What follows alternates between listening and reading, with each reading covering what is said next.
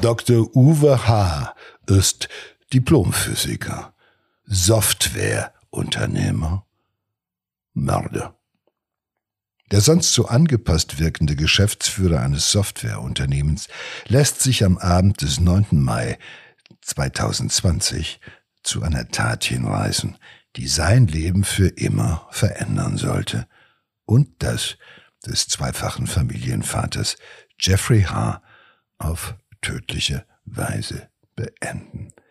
Hallo und herzlich willkommen zu unserem Podcast im Kopf des Verbrechers. Wir, das sind Joe Bausch und Sina Deutsch.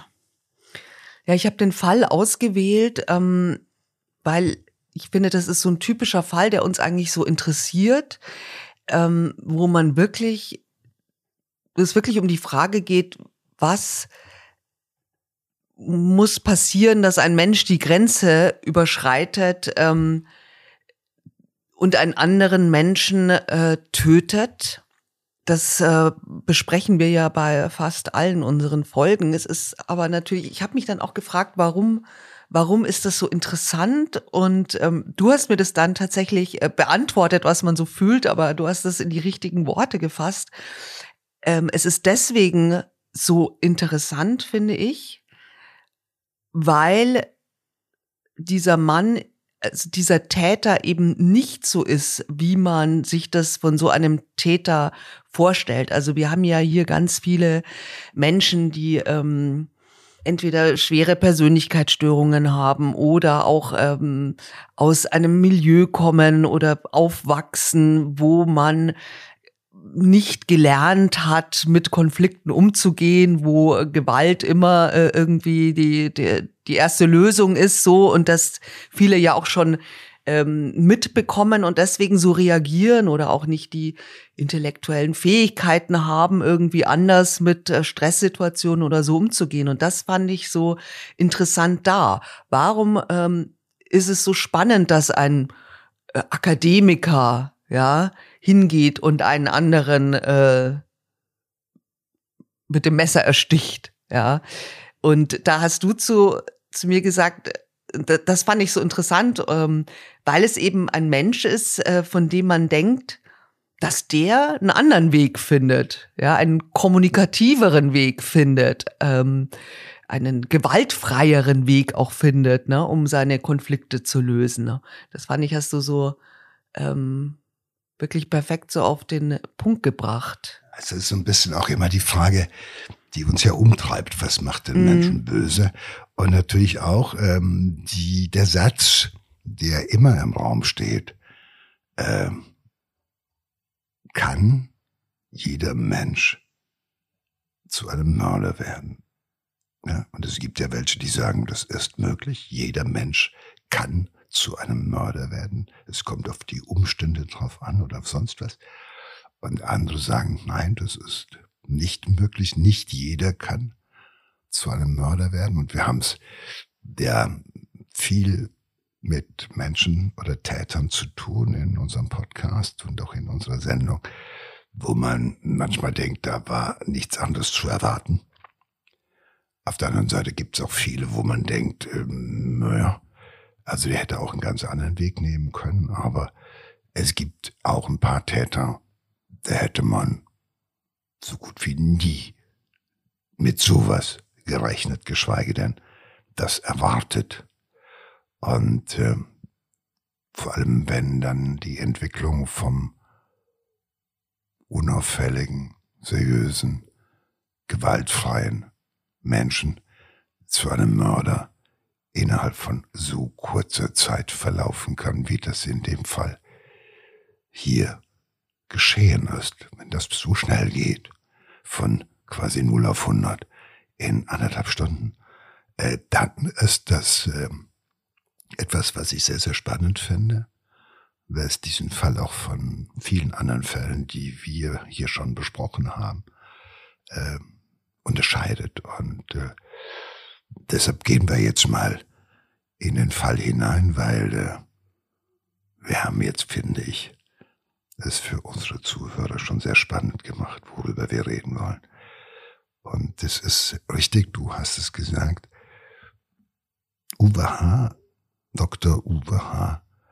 ist eigentlich ein Mensch, von dem man erwartet, dass er andere Möglichkeiten hat, mit Stress umzugehen, dass er kommunikativ ist, dass er das Ganze mit Worten vielleicht auch löst oder äh, Signale versteht, die ihn rechtzeitig davor warnen, wenn bei ihm die Sicherungen anfangen zu glühen, dem Konflikt aus dem Wege zu gehen oder sowas. Also das ist ähm, schon auch spannend und deshalb fangen wir halt jetzt mal an. Ja, die Situation ist nämlich eigentlich sehr, sehr banal und eine Situation, wie sie jeder von uns äh, äh, fast täglich irgendwie erlebt, ja, in großen Städten oder wenn man äh, unterwegs ist. Also ähm, ja, es passiert in Münster. Und ähm, es ist 21 Uhr abends und äh, Jeffrey H., Dachdecker, geht vor die Tür seiner Wohnung, weil er möchte gerne eine Zigarette rauchen und er möchte mit seinem Handy mit dem Schwager telefonieren. Er geht ein paar Meter weiter von seiner Wohnung weg vor ein Mehrfamilienhaus. Dort macht sich's zur gleichen Zeit im zweiten Obergeschoss ein Ehepaar gemütlich. Es möchte den Abend mit einem Film ausklingen lassen, ähm, eher ein romantischer Film. Und natürlich ahnt da auch äh, niemand, dass es ganz später einen wirklich tödlichen Krimi enden wird. Ja, also Dr. Uwe H. und äh, seine Frau Judith H. sitzen also im Wohnzimmer, möchten einen Film sehen, ähm, werden aber gestört, weil eben vor ihrem Haus hatte sich Jeffrey H. gemütlich gemacht mit seinem Handy und wie das manche Leute, sehr viele Leute gerne machen, telefoniert er unglaublich lautstark. Ich meine, es gibt auch Kopfhörer und ähm, Pods und so, die man äh, verwenden kann, aber das äh, macht er nicht. Also er spricht sehr laut in sein Handy und das auch sehr lange. Und das nervt natürlich. Ja, das kann man gut nachvollziehen. Das nervt, glaube ich, jeden, der dazuhören muss, ungewollt ähm, über längere Zeit. Und äh, ähm, sie bitten also den, den Mann, ähm, es ist jetzt schon auch 20 nach neun, es ist also schon spät für sie, sagt er, er möge doch bitte woanders hingehen zum Telefonieren und nicht gerade unter ihrem Fenster. Das ist ihm aber total egal. Also Jeffrey H. reagiert nicht auf die Bitte des Ehepaars. Ähm, später ähm, droht das Ehepaar auch damit, also droht an, man würde jetzt also die Polizei rufen, wenn nicht endlich Ruhe ist. Auch das ignoriert er komplett. Dann eine Stunde später, also über eine Stunde später, um 22.30 Uhr, entschließt sich Judith H., den äh, äh, Telefonierenden direkt zu konfrontieren. Also sie geht äh, runter äh, vor das Haus und stellt Jeffrey Hart zur Rede. Kurze Zeit später stürmt auch Dr. Uwe H. nach unten.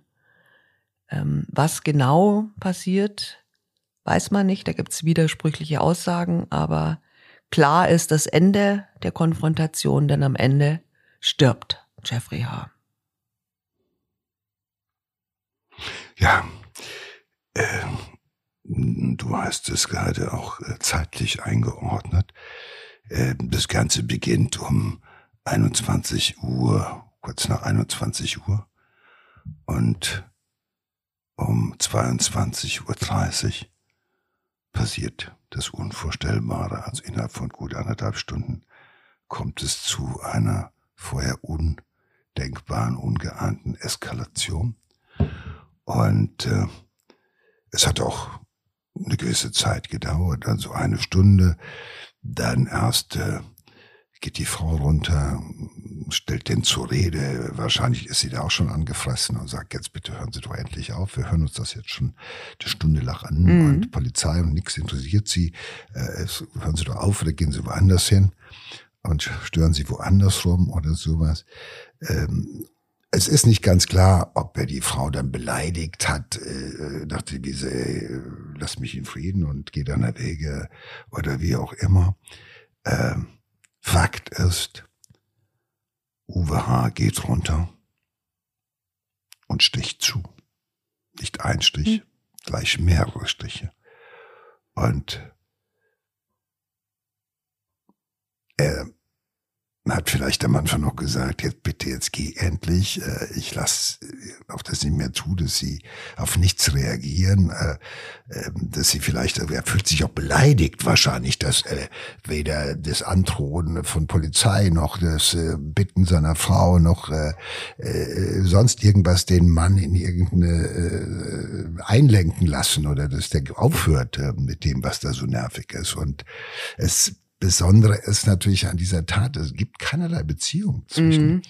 ähm, äh, Opfer und Täter. Null. Also die ja, haben sich vorher nie gesehen, mhm. nie vorher gesehen. Mhm. Also wo man denkt, also wie kurz ist die Zündschnur eigentlich bei dem Täter. Ja? Also ja. Äh, da ist nicht ein ewiger Nachbarschaftsstreit schon irgendwo, ja, der ja. jetzt eskaliert oder äh, da wird sich schon seit Jahren irgendwo gegenseitig über den Zaun bedroht oder äh, beschimpft oder sonst was. Nichts von alledem da unten sitzt einer und telefoniert halt sehr laut und lässt sich durch nichts davon abhalten. So. Weder durch Drohen, noch durch Bitten, noch durch sonst was.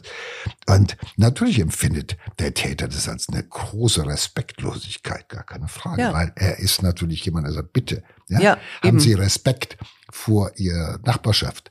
Und dann natürlich auch vor mir, wer bin ich denn? Ja, ich bin ja doch nicht irgendwo, äh, äh nicht irgendeiner, der sie jetzt darum äh, ersucht zu gehen. Und das ist in offenbar wurscht. Ja, es ist ja auch sein Haus, also man sagt, also nicht, Sie können ja vor Ihrer eigenen Tür auch telefonieren, aber nicht unbedingt hier. Nein, wir, wir wissen, äh, dass das nervig ist, ja. gar keine Frage. Also jeder von uns, der schon mal in einem Intercity gesessen hat und hat gegenüber einen gehabt, der laut telefoniert hat oder sonst was, äh, äh, weiß, wovon wir hier gerade reden. Und dass man manchen Leuten irgendwo wirklich im wahrsten Sinne des Wortes versucht ist, das Maul zu stopfen, wenn es denn okay ist. Oder aber ja, je länger, überleg mal, das dauert so dann, lange, da ja, wird man wahnsinnig. Ja, ich, ich sag dann, wenn mir sowas passiert, sage ich natürlich auch schon mal jemand, bitteschön, das ist hier ähm, das, das, der Bistrowagen ist so. Das, das, oder Ruhe, das Ruheabteil, das, das Ruheabteil noch auch gerne also, genommen für laute lesen Telefonate. Sie das, aber gehen Sie doch bitte woanders mhm. hin. Oder ich nehme mein eigenes Handy äh, und heb's ans Ohr, tu so, als würde ich telefonieren und sag dann laut auch ins Telefon hinein.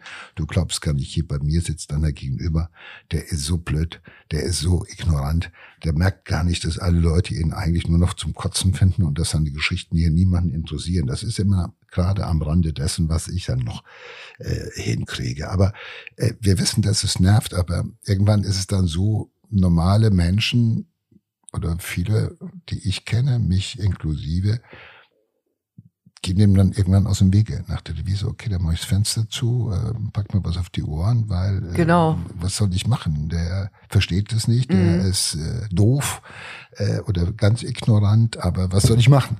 Mhm. Aber auf die Idee zu kommen, äh, äh, ein Messer zu nehmen und äh, dann nochmal runterzugehen und äh, ja.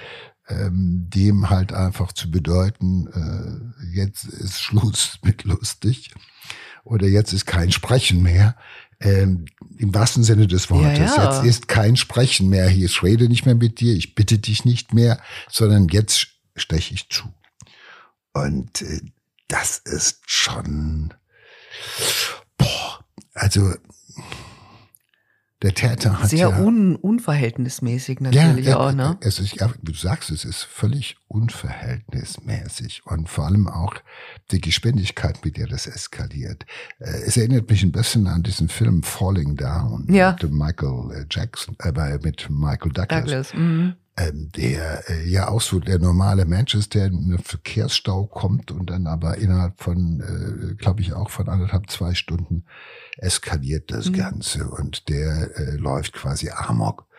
Und ähm, was löst das aus? Und äh, was, äh, was ist da vorher schon schief gelaufen? Man hat ja den, man, wir stehen jetzt vor der, vor der, vor dem Problem zu erklären, dass ein Mensch, der vorweg völlig unauffällig gewesen ist, der vorweg von sich selber wahrscheinlich behauptet hat oder hätte, äh, dass er ein friedfertiger, gewaltfreier Mensch ist, ähm, der immer auch gesagt hätte, ich bin dafür, dass man Probleme mit Worten löst. Ja.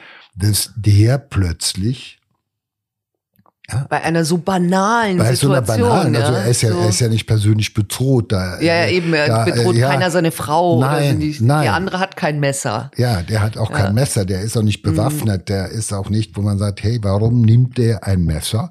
Er geht die Treppen runter und geht auf diesen Menschen zu und sticht dann auch zu. Nicht einmal, sondern mehrfach. Also, äh, ich verstehe ja die schlechte Laune, die man hat dass das irgendwie. Äh, nee, ehrlich gesagt träumen wir ja alle eigentlich davon, das so ein bisschen das zu machen, wenn wir in der Situation sind. Ich so, ah, oh, ich. Äh, ja klar, aber das ist, weißt du. Gib mir äh, eine Waffe und ich gehe runter. Aber äh, eben, das ist ja genau der Punkt. Aber man, keiner tut ist, es. Das ist ja 99 Prozent. Ja der Menschheit, die du ansprichst und sagst, das ist die Situation, wie würdest du reagieren, wird sagen, natürlich würde ich mir äh, äh, in meiner Fantasie vorstellen, ah, stopf ihm das Maul oder sonst was, ja. Oder ich kenne das manchmal im Straßenverkehr. Das ja, Gefühl, ich hätte, Straßenverkehr ist auch. Ich hätte am liebsten ja. einen Schneeflug oder sonst was und würde da durchballern oder sowas. Aber ich weiß, dass es eine Fantasie ist, die dazu führt, dass ich runterkomme. Total, genau. Das ist schon befriedigend, es, finde genau, ich. Genau, es hilft mir, dass ich mhm, mir das denke und das Denken führt ja. bei mir dazu, dass ich halt eben es gut sein lassen kann. Wie ja. die meisten. Überleg mal, es ja. gibt so viele Menschen, wenn du sie fragst, wenn einer meiner, meiner Frau was antut, meinen Kindern was antut, ich, und ich hätte eine Waffe, ich würde töten. Und es sagen äh, 99 von 100 Menschen, die du fragst. Und weniger als einer von zig hunderttausend, die das erleben, tut es dann auch. Also das heißt, uns hilft oft die Fantasie, hilft uns, um Stress abzubauen, um halt Wut abzubauen, um Zorn abzubauen. Also genauso wie, wie wir hochfahren, den schnellen Brüter, so kochen wir uns wieder ja. in der Fantasie runter und gehen dann auf jemanden zu und sagen, okay, hey, jetzt ist jetzt doch mal langsam gut und bitte. Und wenn der dann immer noch nicht reagiert, dann sagen wir, okay, dann brauche ich die Lösung. Ich muss das Problem von meiner Seite lösen. Wie gesagt, Kopfhörer, Ohrstöpsel, Fenster ja. zu. Ja. War ein scheiß Abend, ich habe mich aufgeregt, aber damit ist es auch gut. Man hätte ja auch das Fenster zumachen können und den Film ganz laut machen oder so. Ne? Ja, das gibt's ja auch, dass Menschen solche Sachen machen. Irgendwie nachts in Hotels ist das beliebt. Du hast da nebenan ja. einen, der hat das, den Fernseher ganz laut laufen oder telefoniert sehr, sehr laut oder sowas. Und du liegst nebenan und kannst auch nicht pennen. Irgendwann klopfst du dann halt eben auch. Das alles kennt man. Die Situation ist eine alltägliche Stresssituation. Ja. Es taucht irgendwo ein Mensch auf, den du noch nie vorher gesehen hast und mit dem du auch nichts zu tun hast, den du nicht kennst, von dem du nichts weißt. Und der macht dir Stress, der stört. Das ist ein Störenfried. So. Und wie kriegst du diese Störung beseitigt? Ja, den Stördienst anrufen, dass die Polizei dann sozusagen warten, dass die das Problem erledigt. Oder regelst du selber? Weil du sagst, hey, was soll ich die, was soll ich die Polizei rufen? Also äh, mache ich doch selber. Äh, es ist auch eine Frage, äh, wie bist du selbst gestrickt? Wie reagierst du auf Stress? Was ist vorher bei dir gewesen an dem Tag? In welcher Verfassung trifft dich das Ganze? Jetzt ist er ja auch nicht im Stress, sondern die sitzen gemütlich in der Butze und wollen sich einen tollen Film angucken, ungestört, darauf einlassen auf den Film. Und irgendeiner, das ist ja immer so, wenn zwei Leute gestört sind, einer ist mehr gestört als der andere. Und dann gibt es sozusagen auch das Stör, die Störgeräusche untereinander, von wegen man schaukelt sich schon mal hoch, weil der andere sitzt da unten auf der Straße und ist ignorant, präsig. Und oben sitzt das Ehepaar und mit jedem Ton, der von draußen kommt, ja, hast du gehört, schon wieder. Wann hört denn der auf? Hört immer noch nicht auf. Ich sag dem Bescheid. Ich rufe da mal an. Das ist also oben passiert jetzt in der Kommunikation. Sozusagen brodelt es mhm. zwischen dem Ehepaar. Jetzt geht die Frau runter, kann nichts anrichten. Ist ja auch schon mal toll, dass die Frau als erstes runtergeht, nur mal nebenbei. offenbar sagt die Frau, hey, lass, ich gehe mal runter, Schatz. Mhm.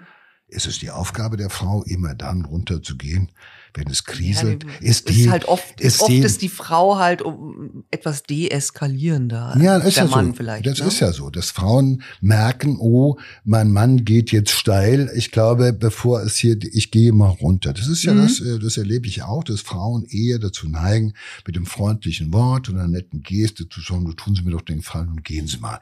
Nach der Devise, wenn erstmal zwei Hähne auf der Straße stehen mhm. und sich angucken, ist das, kann das nicht gut gehen. Das sei dahingestellt. Also also Fakt ist, die Frau geht als erstes runter und sagt, nee, aber es fruchtet nichts. Also weder Charme noch gute Worte helfen in diesem Augenblick. Und dann ist natürlich, kommt die Stunde von Uwe H. Jetzt äh, äh entweder sagt er seiner Frau so, ich habe dir gleich gesagt, er reagiert auf nichts, mach's Fenster zu, wir stopfen uns was aufs Ohr und gehen ins Bett. Der wird ja nicht die ganze Nacht telefonieren oder sowas. Aber dazu kommt es nicht. So, er geht nach unten und er sticht zu. Nicht einmal, nicht zweimal, mehrfach. Es wird natürlich sofort ähm, äh, der Rettungsdienst äh, gerufen ähm, und Maßnahmen eingeleitet, aber es ist zu spät und Jeffrey H. verstirbt dann auch ähm, wenig später im Krankenhaus. Hm, stellt sich heraus, dass er zum Zeitpunkt seines Todes alkoholisiert war. Also das äh, bestätigen dann auch ähm, Nachrichten, die man auf dem Opf äh, Handy des Opfers äh, findet. Klar, das kann natürlich schon auch vielleicht ein bisschen erklären. Er war betrunken, ähm, äh, hat vielleicht auch dazu beigetragen, dass er äh, sich, sich äh, rücksichtsloser verhalten hat, vielleicht als im nüchternen Zustand. Ähm, aber äh, ändert natürlich auch überhaupt gar nichts an, äh, an äh, der Tatsache und den Tathergang. Und Dr. Uwe H. wird dann auch sofort ähm, festgenommen und erzählt äh, die Geschichte vom Tathergang mal ganz anders und äh, was auch seltsam ist, er ändert diese Geschichte auch im Laufe der Ermittlungen mehrfach. Ja, also äh, irgendwie redet er sich da da auch so ein bisschen selber um, um, um Kopf und Kragen, hat man das Gefühl, ne? Naja, er behauptet unter anderem, das sei ein Versehen gewesen, er sei äh, auf einer Bierdose irgendwie äh, ins Straucheln gekommen und dabei sei das halt passiert, aber das ist natürlich alles Bullshit. Ähm, das war kein Versehen, aber ich, wenn man sich das anguckt, wie er sich eingelassen hat nach der Tat, da kann man nur sagen, jeder ordentliche Kriminelle wäre besser weggekommen. Mhm. Ne? Also er hat sich tatsächlich um Kopf und Kragen geredet. Er wollte auch nicht akzeptieren, dass einer wie er, dass man ihn verhaftet hat, dass man ihn ins Gefängnis gepackt hat. Er äh, äh, hat es so empfunden, als sei es eine Notwehrsituation gewesen, in der er agiert hat. Mhm. Und allenfalls ein sogenannter Notwehrexzess. Notwehrexzess ist, wenn man mehr tut, als zur mhm. Abwehr mhm. ähm, äh, notwendig ist. Also das heißt, wenn man auf einen übermächtigen Angreifer so oft einsticht, der liegt ja schon auf dem Boden, dass man sozusagen, mhm. weil man ihm unterlegen ist, das nennt man dann Notwehrexzess, aber das wird dann immer noch unter Notwehr äh, ähm, geführt. Aber das ist es alles nicht. Man weiß aus den Handydaten, also der war ja die ganze Zeit war der Schwager ja auf der anderen Seite und der hat gehört, wie das Opfer gesagt hat, ey, was soll denn das? Du hast mir den Bauch aufgeschlitzt, ja? Also da gab es noch gar keine, äh, keinen Angriff oder sonst was. Und auch anders als äh, Uwe H. dargestellt hat, war seine Frau nicht vor Ort, sondern nein, die war mittlerweile schon längst wieder oben in der Wohnung. Also es gab keine Betrugsszenarien, so wie er das dargestellt hat. Und wenn man das alles sieht, wie er sich verhalten hat, das ist natürlich auch ein bisschen so, äh, äh, hallo, wie kommt ihr auf den Gedanken, mich zu verdächtigen? Also wie kommt die Polizei auf den Gedanken, mir zu unterstellen, dass ich ein Verbrecher bin? Das bin ich nicht. Ja, also das, weil nicht sein kann, weil nicht sein, was nicht sein darf in seinem Selbstbildnis, in dem Bild, was er von sich hat, auch nach ja, dieser genau, Tat noch. Genau, das ist es ja. Man will ja vor sich selber nicht. Auch ich, nach, bin, ich bin einfach ein, äh, ich bin ein rechtschaffener, ordentlicher Mann, dem an diesem Tag das hier passiert ist. Ich musste sozusagen eine andere Möglichkeit, das zu regeln, gab es nicht. Und also ich bin doch kein Mörder. Ich bin auch, äh, ich, nein. Also der, ne, nur klar war, der ist ihm definitiv nicht wiederholt ins Messer gefallen. Das mhm. war sicher. Aber das hätte man ihm dann gesagt. Hören Sie zu, wie soll es sonst passiert sein? Sie sagen, Sie seien auf einer Bierdose ausgerutscht und dann sei es passiert. Und wie oft ist Ihnen das passiert? Ja, wir können mal äh, genauer mal gucken, was er alles so sagt, also was er sich da so ausgedacht hat. Ähm, und das, äh, diese Aussagen sind ja auch ein ganz wichtiger Bestandteil Absolut. dann des Prozesses. Äh, der wird am 31. Oktober 2020 vor dem Landgericht Münster eröffnet. Ähm, eine Version ist, ähm, Dr. H. sagt, also er hat da von seiner Dachterrasse laute Stimmen gehört und er hatte Angst um seine Frau bekommen und äh, Jeffrey H. sei also beleidigend und aufbrausend geworden, ähm, als äh, seine Frau eben unten war und da hatte als Vorsichtsgründen hat er sich dann das Messer gegriffen und ist nach unten gegangen. Ähm, und er weiß auch gar nicht mehr, äh, wie es da zu den Stichen gekommen ist. Äh, also das will er nicht mehr wissen. Er kann sich also nur noch dran erinnern, dass Jeffrey H. eben zuschlagen wollte, also wirklich aktiv ihn angegriffen hat. Und erst als er dann das Blut auf dem Hemd ja, des 33-Jährigen saß, also äh, das durch seine Stiche ausgetreten ist. Erst da hat er überhaupt realisiert, dass er zugestochen hat und auch, dass der andere verletzt ist. Also ich denke schon, äh, dass es möglich ist, dass sich Uwe H. an das erste Zustechen, das allererste, selbst nicht mehr erinnert oder erinnern mag. Also da gibt's schon so was ähnliches wie so eine Art Blackout mhm. äh, für mh, den ersten Reflex quasi. Ja. Äh, äh, das wird von manchen verdrängt, aber bei Nummer zwei, drei, vier und allen folgenden Strichen kann das äh, nicht mehr zutreffen. Äh, es kommt schon in ähnlichen Fällen vor, in denen der Täter sich an den Mord selbst gar nicht mehr so wirklich erinnern kann. Und aber andererseits pff, verlässt man abends auch nicht sein Haus, seine Wohnung mit einem Messer um jemanden zu konfrontieren, ohne dass man die möglichen Konsequenzen davon äh, zumindest äh, abwägt. Denn offensichtlich gab es zu diesem Zeitpunkt ja noch gar keinen Grund mehr, nochmals nach unten zu gehen und das Haus zu verlassen. Man hätte einfach auf die Polizei Genau, man hätte die Polizei können. rufen können und auf ja, sie warten können. So die erledigen Wiese, das dann schon. Ne? Äh, das Ansprechen durch meine mhm. Frau hat nichts genutzt. Woher glaube ich, dass wenn ich ihn jetzt anspreche, dass er auf mich eher reagiert als auf meine verständnisvolle, freundlich parlierende Frau. Und wenn er die schon angeblich beleidigt oder bedroht hat oder sowas, dann gehe ich dem doch ganz aus dem Wege. Dann sage ich mir, hier oben sind wir doch sicher in der Dachwohnung weit weg. Außer dass wir das Geschwätz von ihm ertragen müssen, äh, äh, müssen wir doch nichts weiter ertragen. Und dann halt eben das Messer mitzunehmen, als was falls der böse wird oder sich mich bedroht, dass ich dann zusteche. Also das ist schon alles nicht, äh, es ist alles sehr eher zwiespältig. Ja, durch die Zeugenaussagen äh, zeichnet sich dann im Verlauf des Prozesses ein ähm, immer besseres Bild darüber, was da wirklich passiert ist am Abend des 9. Mai im Vorgarten des Mehrfamilienhauses. Man ging ja kurz nach der Tat äh, hast du schon gesagt, äh, davon aus, dass äh, Dr. Uwe H. zum Schutz seiner Frau die Wohnung verließ, ja, also dass er quasi ihr zu Hilfe kommen wollte, weil er Angst hatte, sie, Jeffrey H. würde seine Frau, die er hier beschwichtigen will, angreifen. Aber ähm, es wird nun durch die Zeugenaussagen der Nachbarn auch deutlich, dass Judith H. zu diesem Zeitpunkt bereits schon längst wieder in der Wohnung war. Also dass es da keine Bedrohungssituation für die Frau gab. Und ähm, dann war es auch so, Jeffrey H. war ja am Handy, er hat ja telefoniert zu, in dem Moment, ja. Ähm, das heißt, sein Schwager, der am anderen Ende war, am anderen äh, Handy, hat das natürlich live miterlebt quasi, ja. Live am Telefon mitverfolgt, wie sein Schwager ähm, äh, bedroht und dann auch getötet wird.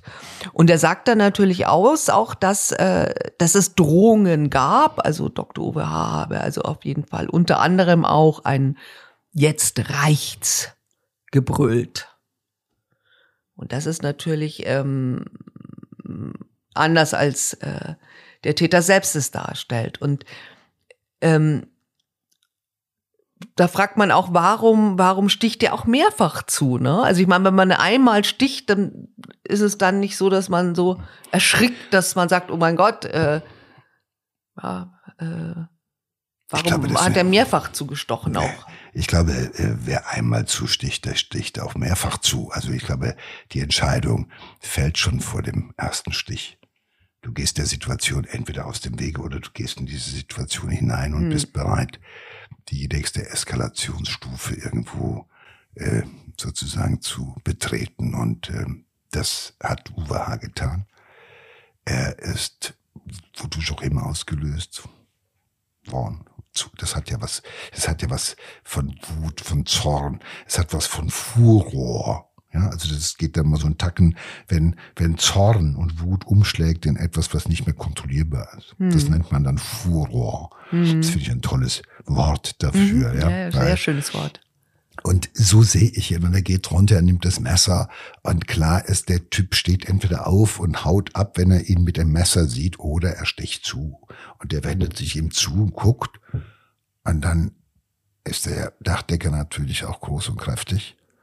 Und der Akademiker ist eher schmächtig. Und wenn du dann in deinem Zorn, in der Wut eigentlich in diesem Ding merkst, du bist ihm ja noch körperlich unterlegen, dann hast du diese Waffe.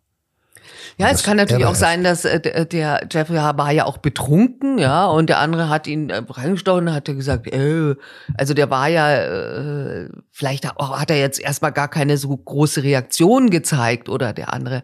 Äh, Aber ist es nicht auch so, was mir einfällt, ist es nicht so diese, sage ich mal, diese Indolenz, dieses, dieses ignorante, ja, von, äh, von einem großen Mann, der auch noch so leicht betrunken ist und du sitzt da und er sagte, erst kommt die Frau und labert mich von der Seite an, ich muss so telefonieren. Jetzt kommt auch der Kerl noch und labert mich mal an. Weißt du, äh, manchmal ist es das Provokanteste, wenn du so einen wütenden Menschen, der ja auch Auge in Auge dich angucken will und äh, lass, lass, lass mich doch und drehst dich eher ab. Das führt ja manchmal dazu, dass der Betreffende ja noch wütender wird. Von, hey, guck mich an! Du, so, äh, äh, so diese, diese, dieses, dieses behäbige, ignorante im Sinne von, du kannst mir doch nix, du tust mir doch auch nix, kann ja den einen oder anderen völlig fuchsig machen, verstehst du, kann dich ja völlig, äh, äh, wenn du wütend bist und zornig bin, kann das ja dich noch wütender machen. Was immer, also jedenfalls ist klar, es gab keine es gab keine Angriffsaktivität mhm. von Jeffrey H. Nichts von alledem, sondern die erste, der erste Stich kam von Uwe H. und die anderen natürlich auch. Und äh, der Jeffrey ist offenbar wirklich konsterniert.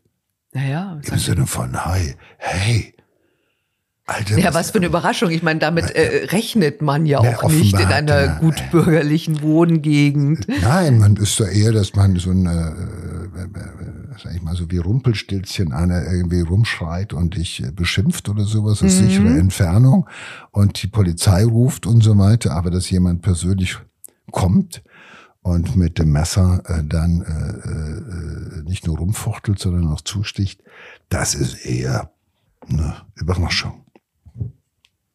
Am 1. März 2021 äh, fällt äh, das Urteil vor dem Landgericht in Münster.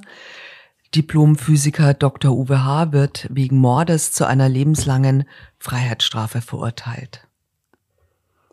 Das Gericht ist überzeugt davon, dass der mittlerweile 62-Jährige nicht in Notwehr handelte und schätzt die Aussagen des Ehepaars als teilweise unglaubwürdig ein. Kurz vor der Verurteilung hat äh, Dr. Uwe H. noch ähm, beteuert, dass er das Geschehene zutiefst bereue. Er würde die Tat gerne ungeschehen machen, aber er ist, äh, Zitat, ich bin kein Mörder.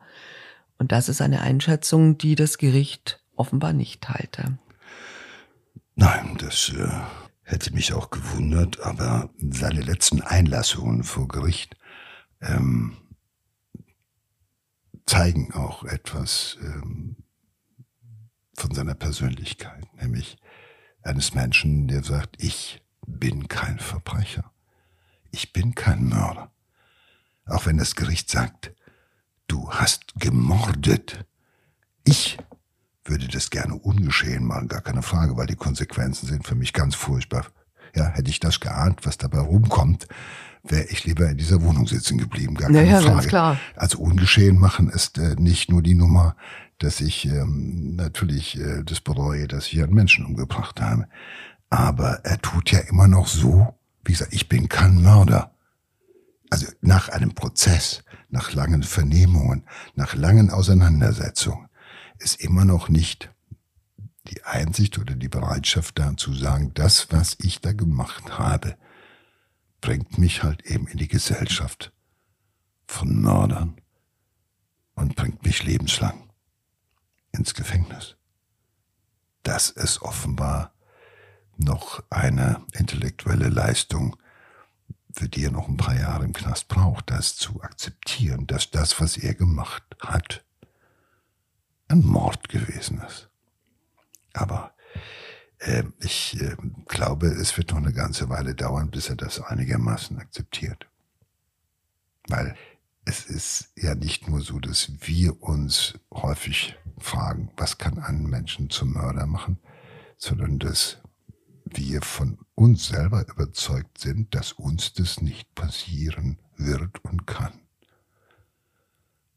Und Uwe H. ist das Beispiel dafür, dass es vielleicht Tage gibt, da könnte uns das auch passieren. Ja, spannende Geschichte, äh, die ähm, uns alle eventuell passieren könnte. Na, ich weiß es nicht. Wir denken drüber nach. Bis zum nächsten Mal. Dankeschön. Danke, ciao.